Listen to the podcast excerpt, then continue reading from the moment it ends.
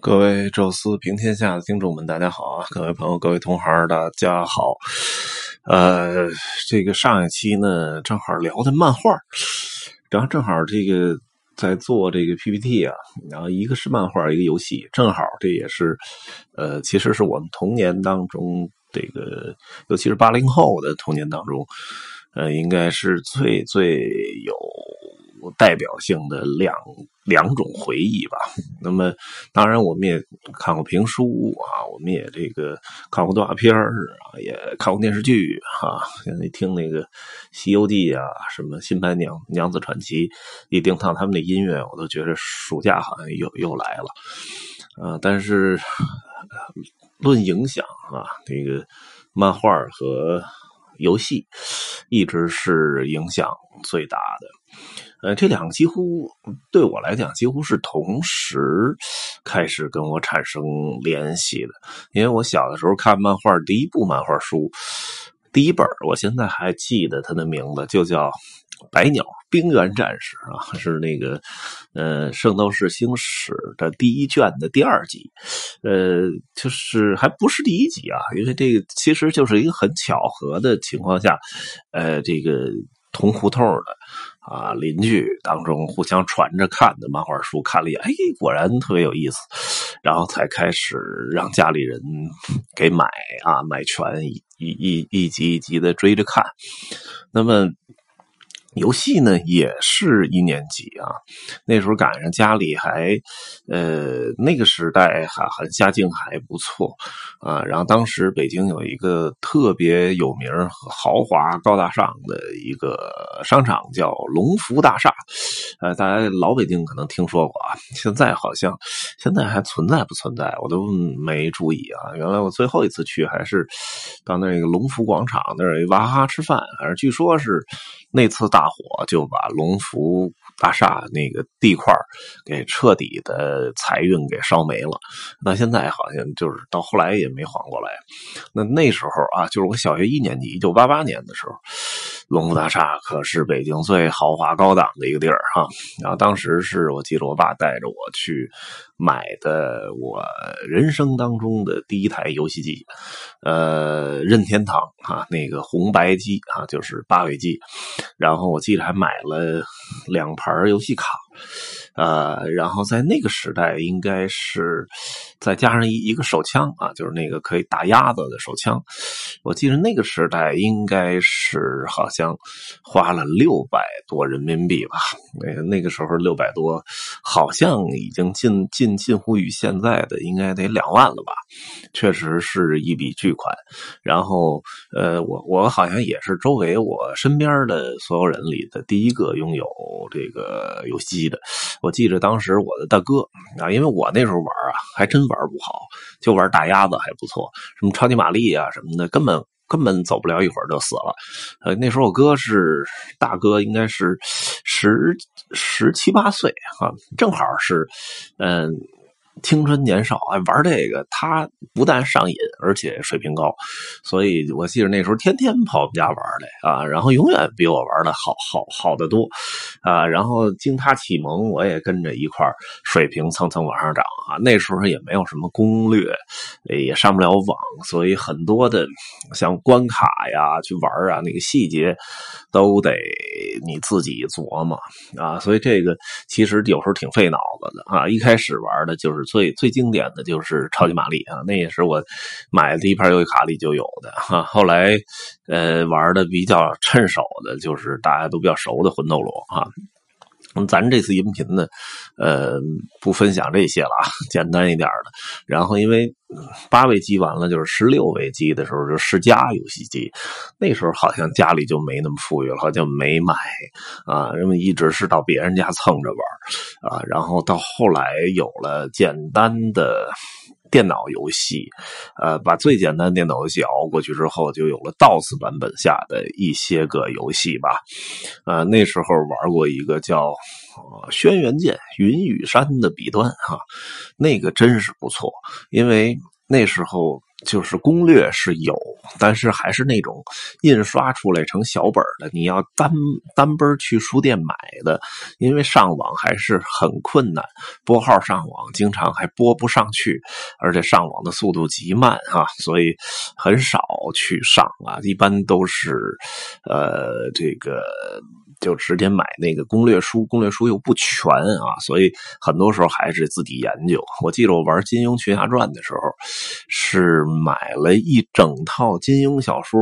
坐那儿一边看小说一边玩，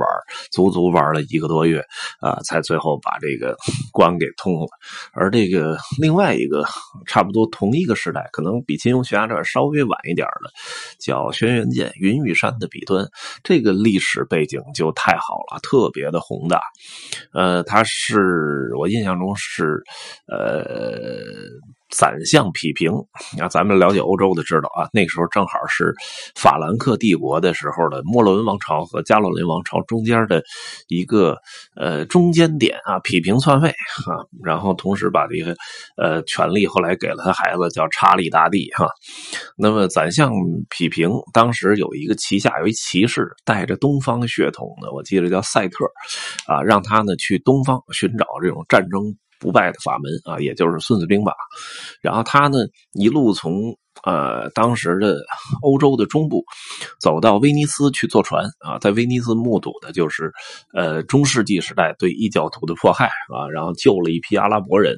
在坐着阿拉伯的船呢到了近东，也就是现在的呃约旦、贝努特、大马士革那一带。然后参与了当时的黑衣大义啊，就是这些阿拉伯人啊的一次呃向白衣大义的挑战，而且成功了啊！就是那次特别著名的政变，阿巴斯王朝取代了之前的乌梅亚王朝啊，成为新的阿拉伯帝国的主宰者。然后同时呢，在阿拉伯学习啊智慧管理，学习各种经书，学习与语言啊，然后又又走到了沿着丝绸之路路。走到了达罗斯啊，目睹了呃这个阿拉伯与唐帝国之间的达罗斯之战啊，然后高仙芝最后败退，然后跟着唐军呢一路走河西走廊进的呃这个长安啊，看到了唐明皇，又目睹了安史之乱。那么这几件事儿，中世纪对。呃，宗教的迫害啊，中世纪这个欧洲对这个异教徒的迫害啊，黑衣大食取代白呃黑衣大义取代白衣大义啊，达罗斯之战、安史之乱，呃，这个同一个时代的几场重大事件都目睹了，所以看玩那个游戏的时候，哎呀，当时就历史书还很匮乏，但是依然在找各种书能够查到当时的细节，为了玩游戏，呃，学好了这个中世纪的世界历。是啊，我觉得这特别好。还有一个是我玩的这个收获特别大的，就是大航海时代啊。这个我记着，因为因为大航海时代在世嘉就十六位机里就有。我记得当时还不是在我们家啊，是在我的邻居，也是同龄人哈家里玩，他们就玩的不好，因为他们地理特别差，而我从小地理好像就更好一点啊。然后为了能玩的更好，我当时利用自己。零花钱啊，这个买了一张世界高清版的世界地图，啊，然后挂在家里，我天天研究啊，经纬度啊，港口啊什么的，然后再去他们家实践啊，然后搞的就是，我是玩那个的最最最精的专家啊，就在那个那条胡同里，后来有了。电脑的游戏自己来下载，好像最成熟的，好像也是最后一版吧，就是《大航海时代四》。因为后来开始玩叫 Online 啊，那个我觉得就完全没有尽头了。就是大家就是网上游戏，尤其是可以上网跟全全世界人一块玩那种，那种通常就不会设什么结局了啊。主旨还是一直让你花钱，但是《大航海时代四》还是单机版的游戏，确实是。集大成啊！然后当时的那个画面设计的也好，然后整个的，呃，这个整个的这些玩的属性啊，什么的特别全啊！哎，当时也是买一张世界地图在家里一边看一边玩，呃，比较不屑那时候又能能够上网啊，但是还是比较不屑于去。啊，这个，呃，找攻略啊，还是自己一点点去探索，呃，在考察各地的交易品，高买低卖，学会商业，学会对世界的认认知，呃，找到世界各个著名的港口哈，所以还是很有意思啊。这里呢，呃，跟尤其跟我的同龄人啊，八零后回忆了一下我们之前所经历的游戏啊，嗯，同时也告诫现在已经成为父母的八零后的孩子们，呃，你们的对你对你们的孩子来讲。其实游戏一点都不可怕，呃，多玩我觉着，如果真的他那么喜欢玩的话，多玩其实还会更有收获。呃，少看点书，多玩点游戏吧。那么这一期呢，就跟大家回忆一下这些童年的游戏。呃，后面啊，我们还会起新的话题。感谢各位的坚持收听，呃，咱们下次见啊！谢谢各位。